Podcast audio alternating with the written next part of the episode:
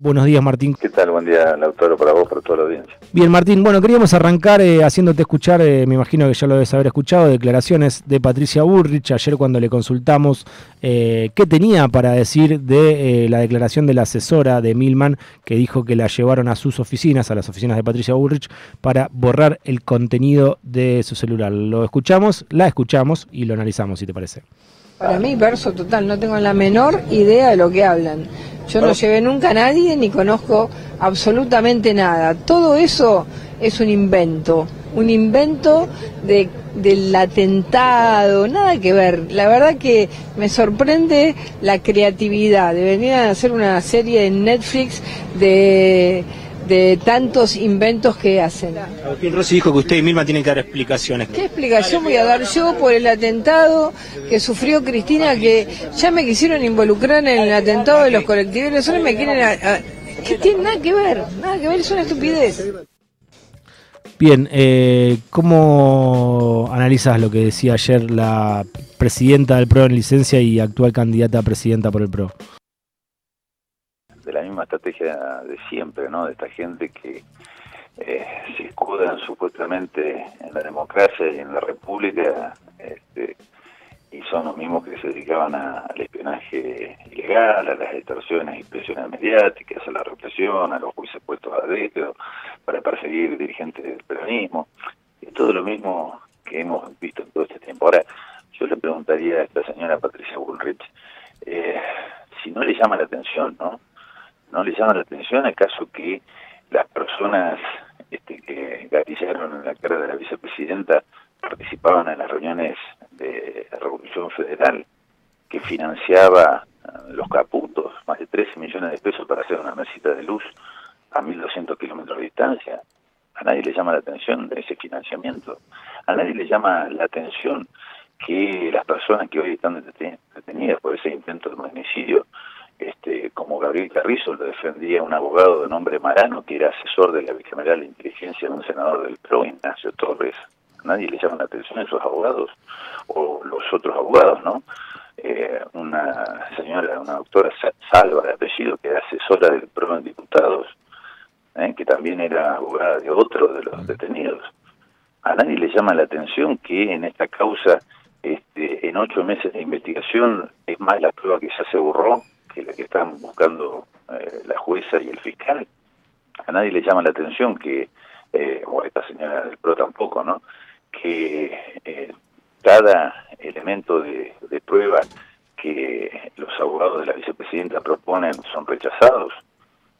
A nadie le llama la atención que la jueza sea empleada de la reta en el gobierno de la ciudad. Bueno, todas estas cosas no son una película, son datos de la realidad que marcan que en esta causa, como en tantas otras, este, eh, todos los hilos eh, o toda, todo conduce a la dirigente de Juntos por el Cambio, ¿no? Y eso es lo que nos tiene que preocupar, sobre todo cuando vemos que siguen fingiendo locura y negando lo que es innegable a estas alturas, ¿no? Martín, recién decías a nadie le llama la atención que la jueza sea empleada de la reta. ¿Cómo analizás el juez de, de Capuchetti que eh, dejó pasar bastante tiempo para permitir que se puedan borrar pruebas? Bueno, eh, esa es la otra, ¿no? Eh, después de que el, la querella, los abogados de la vicepresidenta se cansaran de pedir medidas de prueba, eh, se cansaron de solicitar que la jueza investigue. Te recordarán, en noviembre del año pasado, Capuchetti, la, la jueza, terminó delegando la investigación al fiscal, al fiscal Rivolo. Ahí tuvimos alguna, teníamos todos alguna expectativa de que la causa avanzara, ¿no? Pero lamentablemente eso no fue así, más allá de que se en la causa entre el fiscal y la jueza, no ha tenido grandes avances la investigación y todo lo que va saliendo, por ejemplo lo de la secretaria de Milman que, que fue al despacho o a una de las oficinas de Patricia Bullrich donde un perito les borró los teléfonos, ¿no? ¿Qué, qué están ocultando? Son las mismas personas que estaban con Milman días antes del atentado a la vicepresidenta que en esa confitería de Casablanca este, se regodeaba, se jactaba de que cuando eh, la maten él iba a estar rumbo a la costa. ¿eh? ¿Y qué hizo la jueza y el fiscal? Le trajeron testimonios y en vez de investigar este, a las personas que estaban con el diputado Milman en la confitería, se pusieron a investigar a la persona que escuchó a Milman jactarse del atentado. Esta es la investigación, estos son los jueces y fiscales de la nación que están a cargo de uno de los hechos más graves del retorno de la democracia, ¿no? como el intento de asesinato de una vicepresidenta en ejercicio. Martín, em, no sé si escuchaste cuando ella dice, yo no tengo ninguna explicación que dar, eh, yo no llevé a nadie a las oficinas, pero en ningún momento lo nombra Milman, no lo despega Milman. Sí, son, son cosas que debería investigar la justicia, ¿no? Porque estamos haciendo conjeturas cuando no nos corresponde ni a vos, ni a los mm. oyentes, ni a mí estar investigando. Mm. Son estos tipos que están en Comodoro los que tienen que investigar. Además hay una cosa que me llama la atención con todo esto de, que surgió del borrado de los teléfonos. Eh, estas secretarias del diputado Milman fueron a, declarar a la causa y le tomaron el pelo del fiscal en la cara me dijeron que no, ellos ellas no estaban en ninguna reunión, en ninguna confitería, y cuando le mostraron el video tuvieron que reconocer que, bueno, se habían olvidado. Y cuando los abogados de la vicepresidenta le pedían, por favor, a la jueza del fiscal que les secuestren los teléfonos, eh, la jueza se negó. Y después, ahora nos enteramos que la llevaron a la oficina de Bullrich con Milman, un perito, y le borraron los teléfonos. Eh, digamos, es evidente que algo están ocultando, y es evidente que la jueza, eh, o por lo menos Comodoro Pro, no quiere investigar este intento de magnicidio. ¿no? A estas alturas no caben dudas. Ahora, Martín, lo que se ve en esos chats que están en, en la declaración es cómo eh, Mónaco la, la apretaba o la intimaba a que, a que se junten, a que charlen, a que arreglen. Eh, ¿Cómo, eso, ¿Cómo se entera Mónaco que la están por llamar a declarar o que ella quiere declarar? Es evidente que lo que lo que evidencia toda esta situación es que hay contactos no non santos, podríamos llamar, entre quienes tienen que investigar y, las personas que están detrás del atentado, porque, a ver, eh, esta, esta secretaria, Ivana, que hmm. pide por favor ir a declarar un montón de veces a la Fiscalía del doctor Rívolo, se lo van negando hasta que en el medio empieza a recibir eh, supuestas presiones de otra compañera de trabajo en, diputados. ¿Cómo se entera esa compañera, Milma, este, que esta secretaria Ivana estaba pretendiendo ir a declarar o ampliar su declaración? Mm. ¿Alguien, le, ¿Alguien les avisó? Mm. Sí, sí, sí. sí. Es, es tan evidente tan evidente que quienes tienen que investigar tienen contactos con los investigados que la verdad que a estas alturas ya uno no sabe qué creer, ¿no? ¿Te sorprende la poca cobertura mediática del caso? No, vos fíjate, cada una de estas causas, eh, el poder mediático real, los que pagaban los viajes al lago escondido, mm. Clarín, La Nación, no van a sacar nada.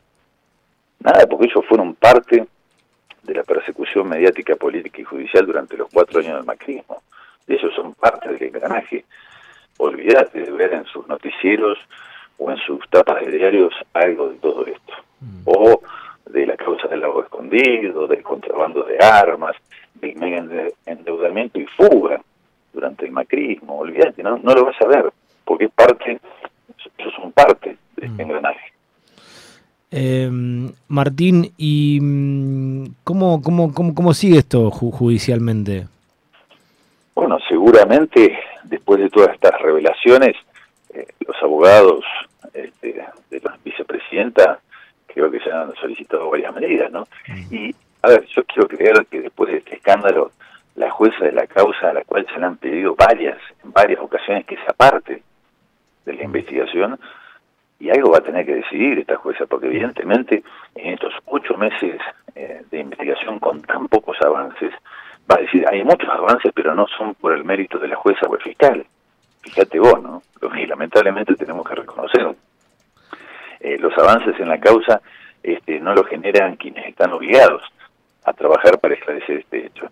Eh, y seguramente van a, van a tener que, excusarse de seguir interviniendo porque es este, muy mala, es, inadmisible eh, cómo se van adelante esta investigación y todo lo que se viene haciendo, ¿no?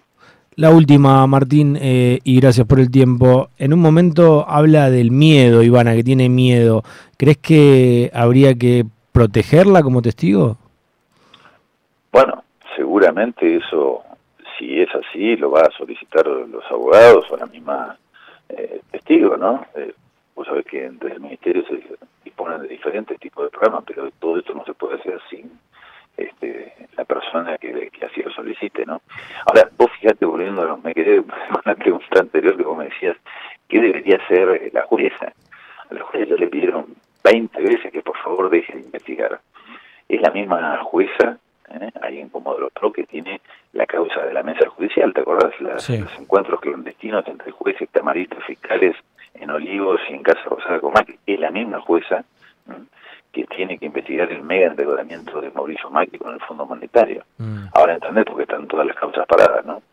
Es la misma jueza que vos recordarás, el 6 de enero yo puse en un tuit este, que estaba contratada como investigadora senior en el Instituto de Seguridad de la Red, aquí en, Ciudad Autónoma de Buenos Aires, cuando está prohibido mm. que un juez este, realice tareas de supuesta investigación, porque investigación no publicaron nada, ¿no? Bien, Martín, eh, muchísimas gracias por el tiempo. Vamos con un tema entonces de Ciro y los persas. Mírenla.